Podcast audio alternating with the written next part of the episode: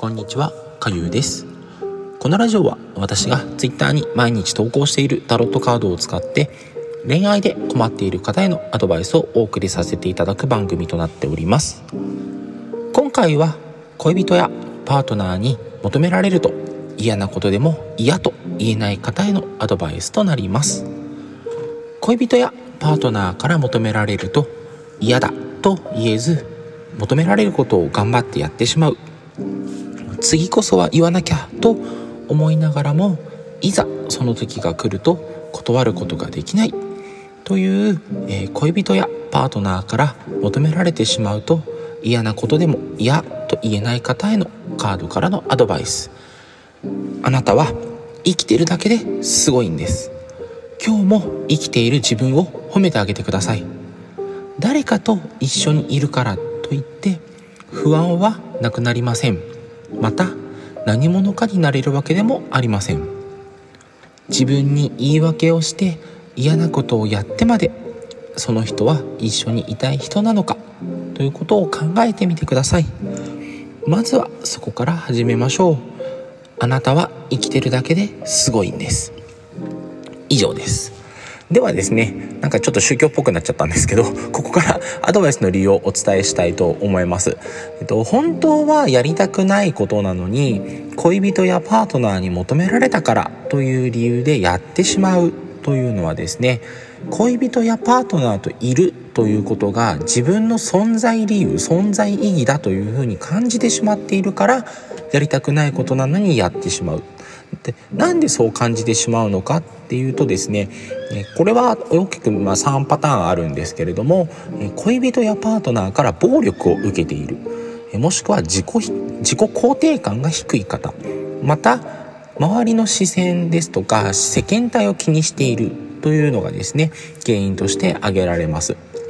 でまずですね一番最初に挙げた暴力を受けているというのはもうあれこれ言ってる場合じゃないのでまずはですね今すぐお近くの DV の相談窓口にご連絡をしてください、えっと、ご結婚されているような関係でなくてもですね恋人関係でも DV って認められてます。法律で、え裁判にもなって確か、えっと、お付き合いをしている関係でも DV っていうのを、えっと、認めて、えっと、暴力の、えっと、なんだっけなえっと、認められるさ、えっと、法律的に認められるっていうことが事例として何件か出てますので、えお付き合いしているから DV として訴えられないんだと思わずにですねお付き合いをしている方でも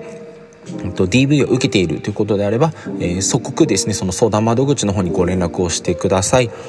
え、お付き合いしているかどうかわからないという関係の場合はですね、えー、ただの傷害罪の可能性がありますのでお近くの警察に相談されると良いかと思います。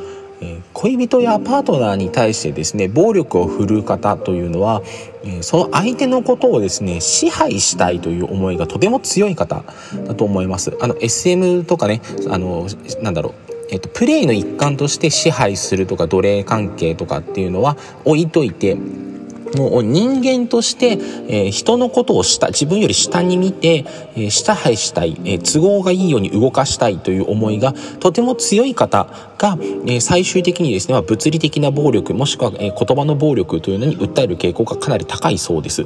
なので、えーと、な対等な人間関係を築けていないんですよね。なのでその状態の方と一緒にいるのは、えーと、最終的にはですねあの生命の危険も可能性としてありますのでまずは一旦、えーと相談窓口ですとかもしくは警察の方にですね、え相談に行かれることをお勧めいたします。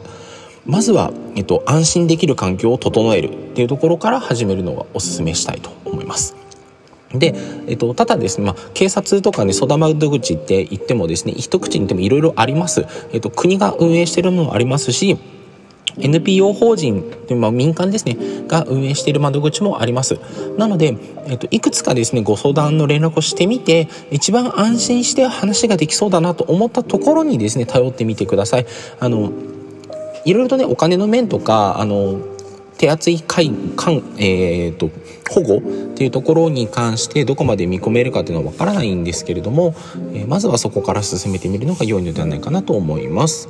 で次にですね、えっと、自己肯定感が低い方というのはですねまずはですねカウンセリングを受けてみるということをお勧めしております。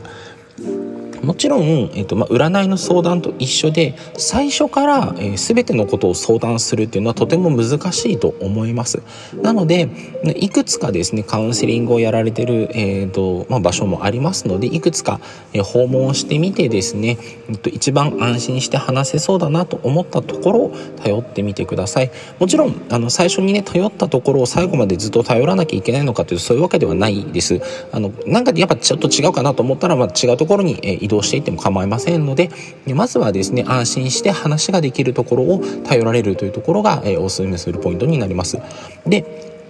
一番ですね、えーと、個人の力でどうにかなるものとしてはですね周りの視線や世間体を気にしてお付き合いを続けている方というのがですね、まあ、まずは個人の感覚が変えれば今の状況を改善できる可能性がとても高い方になります。でそれはですね周りの人の言う普通というのを求めているがために今お付き合いされている方もしくはパートナーの方との縁を切ることができないというですねえ気持ちの問題で一歩踏み出せない状態になっているというのが、え周りの視線や世間体を気にしている方の状況になります。で周りの人の言うですね普通ってこうだよね例えば、えーと、このぐらいの年齢になったら恋人はいるよねとかこのぐらいだったらもう結婚しないといけないよねみたいな、え、お話を周りの人だったりとか、まあ、世間から言われてるよみたいなのを見聞きすることがあると思います。ただね、辛く苦しい思いをしながらお付き合いをしたりとかパートナーとのね婚姻関係を続けるっていうことをやらなきゃいけないのかっていうとそういうわけではないんですよ。でしかも今ね昔はね一つ口は食えないけど二つ口は食えるとか要はあのいろんな税法のね、えーと、優遇があったから一人暮らしだとねちょっとお給料が安くて食べていけないけど結婚して2人になったら優遇措置があってお給料のね、えーと、取り分が増えるからご飯食べていけるようになりますよ2人で生活できるようになりますよっていうのが一つ口は食えないけど二つ口は食えるっていう話なんですが今は税金周りがですねかなり厳しくなっていて結婚しても、扶養控除実は全然あのないです。でまたですねこの、えーと、10月から、えーと、税率変わってきますし、えーと、103万の壁とか言われてたのとかもですねいろいろと変わってしまいます解約されている方で変わってしまいますので。え婚姻関係を続けなきゃいけないとか内縁関係を続けなきゃいけないとかっていうのも縛られる必要がなくなってきているんですね。なので周りの人がどうこうとか世間から見てどうこうではなく自分が辛くて苦しい思いをしているのであればなるべく早くですねその恋人の方とかパートナーの方から、え距離を置く、えいきなりね別れるっていうのは厳しいかもしれないので例えば1週間ぐらいですね会わないようにしてみる。というのを実践してみてください。それで合わない期間の方が気持ちが楽だすっきりするということであればあなたが辛く苦しい思いをしている原因は恋人やパートナーの可能性がとても高いです。なので一度、えー、普通とか、まあ、世間一般こうだよねっていうところをもう諦めちゃいましょう。諦めていいんです。諦めることは何も悪いことではありません。自分が辛く苦しい思いをし続けるよりも楽に気持ちよく生きていけるという方法を取られることをお勧めいたします。というわけでですね、えーと、辛く苦しい思いをして普通を目指すのではなくまずは生きているということだけがすごいんですという部分をですね、えーどのパターンの方もですね覚えておいていただいてまずは自分が生きていける環境を作りましょうそれから、え他の方との関係性だったりとか、え恋人やパートナーとの関係性という部分に改めて目を向けるということが、え関係性を改善する、え辛い気持ちをなくすというところの、ね、きっかけになると思います。というのが、ね、カードからのアドバイスの補足の理由のご説明となります。えー、以上参考になれば幸いです。それではバイバーイ